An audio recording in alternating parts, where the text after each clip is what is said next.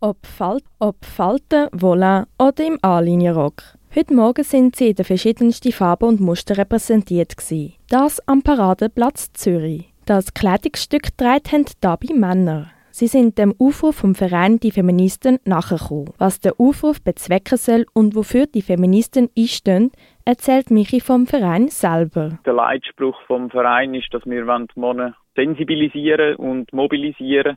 Haben wir uns das ausdenkt, um quasi auf die toxische Männlichkeit, die vorherrscht, aufmerksam machen.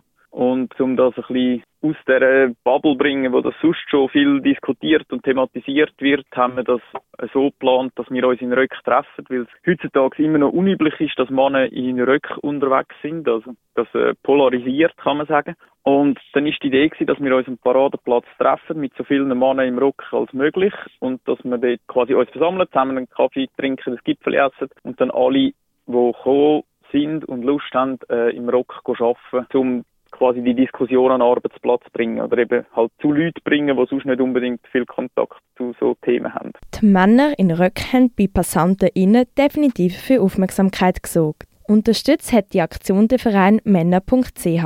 Für den Thomas Neumeier, Leiter Kommunikation beim Verein Männer.ch, ist es keine Option, sich nicht zu äußern. Das kann halt auch anstrengend oder einengend sein und wir möchten dazu beitragen, dass man das Konzept versteht und auch ermutigen, dass man sein eigenes Mann ein bisschen stärker als etwas versteht, wo man auch kann selber ein gestalten kann, auch ein bisschen abseits von den Normen. Für ihn können Aktionen wie die von heute Morgen Anstöße geben. Ich glaube, Rollenbilder, positive Rollenbilder können wertvoll sein als Impulsgeber. Zum, äh, die können als Impuls mehr Vielfalt und Farbe reinbringen und Geschlechtlichkeit generell ist natürlich etwas, was so tief verankert ist in unserer Gesellschaft und auch in uns selber, dass man das nicht einfach verschwinden lassen kann. Und darum denke ich, können eben Rollenbilder sehr wertvoll sein, weil sie können zeigen, wie man auch bunter und vielfältiger außerhalb vom Normkäfig leben. Mehr Vielfalt und verschiedene Formen von Männlichkeit wird man auch bei der Organisation Die Feministen,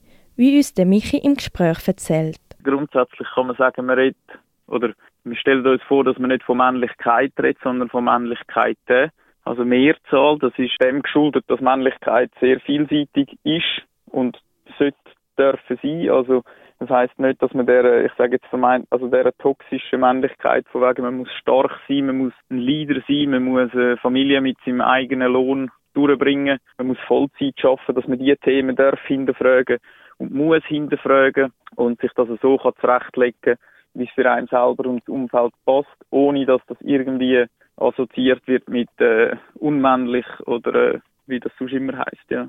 Bezüglich dem Umgang mit Rollenbildern findet er aber wichtig, kritisch zu bleiben.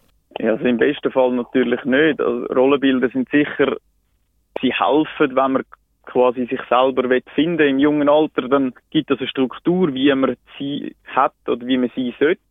Aber ähm, es ist natürlich so, dass wenn man sich fest, also wenn man die Rollenbilder als naturgegeben hinnimmt oder bewirbt, kann man sagen, wenn man das Gefühl hat, dass ich muss so sein, dass ich jetzt als Mann muss stark sein und die grössten Muskeln haben, dann ist das für sehr viel sehr belastend. Und darum ist eigentlich, also das grösste Ziel wäre natürlich, dass man von den Rollenbildern äh, wegkommt und alle so können sein, wie sie für sie selber stimmt. Die Frage, ob man denn nicht drängendere Issues im Bereich toxische Männlichkeit hätte, lässt beide gelten. Die Aktion mit der Röck ist darum für die Aktivisten wegen ihrer optischen Wirkung und Symbolkraft interessant. Klar gibt es wichtige Probleme wie Gewalt, Sexismus oder eben Gefühlsverbot, wo etwas mit schädlichen Bildern von Männlichkeit äh, zu tun haben mit Bildern, die man wie selber hat oder wo andere die Gesellschaft hat. Und ich glaube, bei all diesen Problemen ist ein wichtiger Schritt, um etwas zu verändern, die Lust und der Mut, äh, das Konzept von wie ein Mann muss sein, zu hinterfragen. Und bei dieser Aktion geht es nicht um das Tragen vom Rock an und für sich, sondern es geht um das Hinterfragen und das Reflektieren von Bildern, was männlich ist. Dutzende Männer in Rück auf dem Paradeplatz.